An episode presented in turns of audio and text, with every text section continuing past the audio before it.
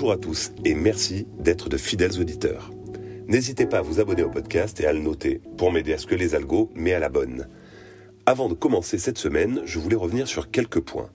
Tout d'abord, un ami qui se reconnaîtra sûrement m'a conseillé, lorsque je lui demandais son avis sur le podcast, d'insister sur le fait que tout ce que je vous raconte ici ne représente que mon avis. En effet, je pensais que c'était évident, mais pour être bien sûr que ce soit clair pour tout le monde, je préfère le répéter. Explicit est un exercice de vulgarisation. Je n'ai donc pas l'ambition d'être exhaustif, mais plutôt de rendre accessibles des sujets techniques en les simplifiant. Je mets beaucoup de passion dans ce podcast et fais tout mon possible pour exposer tous les points de vue. Mais au final, il faut être franc. Mon avis vient biaiser, même inconsciemment, la restitution que je vous fais du sujet. Si vous n'êtes pas d'accord avec ce que je dis, faites-le savoir en commentaire et confrontons mon point de vue. Ensuite, je voulais vous donner des nouvelles de la directive européenne sur le droit d'auteur? Elle a été adoptée en début de semaine par le Parlement européen.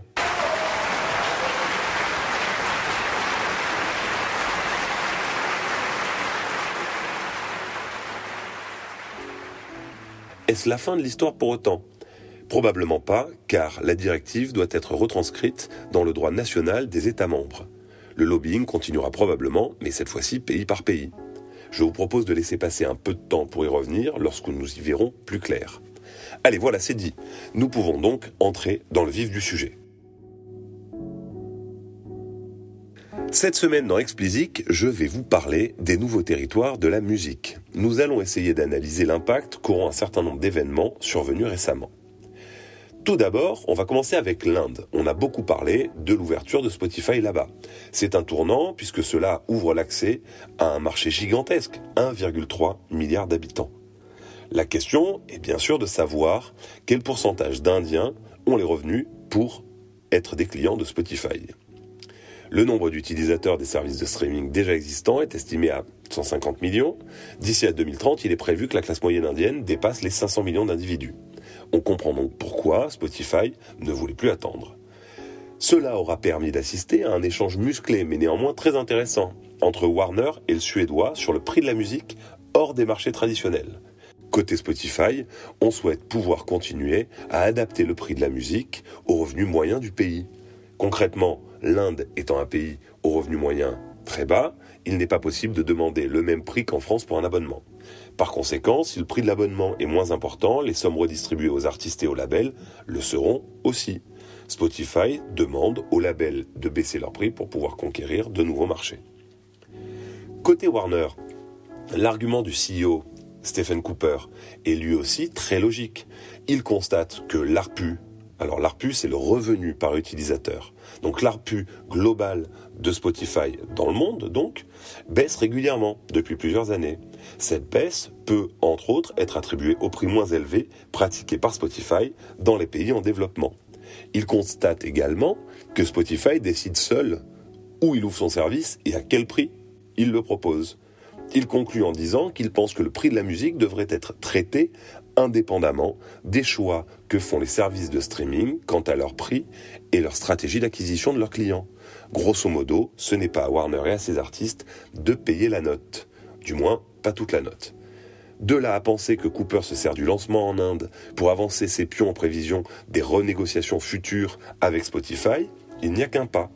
Ces renégociations sont d'ailleurs censées avoir commencé. Et je vous annonce sans trop m'avancer que ça va être musclé et que ça risque d'être très long. Je vous mettrai des liens pour que vous puissiez aller découvrir tous les détails de cette passe d'armes indienne. Côté producteur maintenant, il y a un continent et un genre sur lequel tout le monde mise. C'est l'Afrique et l'Afrobeats. Si les streamers sont depuis plusieurs années maintenant en Afrique. Hein. Euh, Deezer est dispo à peu près partout, Spotify est ouvert dans quelques pays, puis il y a des acteurs locaux comme euh, Boomplay. Ben, les majors, Universal en tête, y voient leur prochain relais de croissance. Universal, toujours, a été la première major d'ailleurs à licencier son catalogue à Boomplay l'année dernière. Leur analyse ben, est assez simple. Hein. Il y a 36 millions d'utilisateurs à ce jour sur Boomplay. Ils augmentent de 2 millions par mois. Et pour l'instant, Boomplay n'est disponible que sur Android, pas sur iOS. Imaginez le potentiel qui reste. Eh ben, du coup, Universal accepte de rendre son catalogue accessible aux fans de musique en Afrique.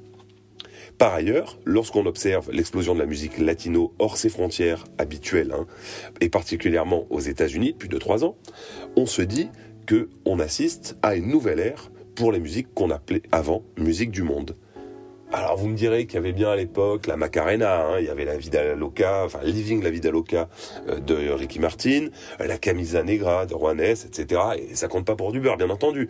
Mais pour arriver à ces trois titres, euh, j'ai dû me gratter un peu la tête, hein, je vous cache pas. Ces exemples illustrent bien le fait que dans le passé, certains titres étiquetés Latin Pop, oui, ont percé mondialement. Mais en 20 ans, ça fait pas foule. Avec la génération des Louis Fonzi et consorts, le reggaeton a fait une entrée fracassante dans les top Billboard. En 2017, le Hot 100, donc c'est un top de Billboard aux États-Unis, en comptait 19, contre 3 seulement en 2015. Belle progression. Cette progression vient clairement des streamers, Spotify en tête, mais vient également de YouTube. Dans le top 10 des vidéos les plus regardées sur YouTube en 2018, 8 étaient l'œuvre d'artistes latinos. La musique se globalise donc grâce aux streamers qui permettent que quasiment tout soit disponible partout. Ainsi, toutes les communautés qui au fil du temps ont parcouru le monde peuvent, où qu'elles soient, suivre l'actualité de la musique de leur pays ou région d'origine en quelques clics. Les communautés, toujours, et quelle que soit leur origine et où qu'elles se soient installées, sont autant d'opportunités pour qu'un titre marche dans un pays où auparavant il serait passé complètement inaperçu. Ainsi la donne est en train de changer pour ces artistes, parce qu'avant ils étaient considérés comme des artistes de niche, et maintenant leur audience potentielle grandit très fortement. À ce titre, l'investissement qu'Universal a fait en Afrique en ouvrant des bureaux à Lagos et Abidjan et en investissant dans des acteurs locaux prouve leur volonté d'être bien placés dans la course. Et Warner et Sony ne sont pas bien loin non plus, faites leur confiance. Les prochaines superstars pourraient bien être nigérianes ou ivoiriennes, qui sait? J'espère que vous avez apprécié cette rapide explication. Le sujet vous a intéressé? Réagissez posez vos questions en commentaire. Je prendrai soin de vous répondre. N'hésitez pas à remplir mon questionnaire, le lien est dans la description. Il me sert à mieux comprendre vos besoins et vous permet de proposer des sujets pour de prochains podcasts.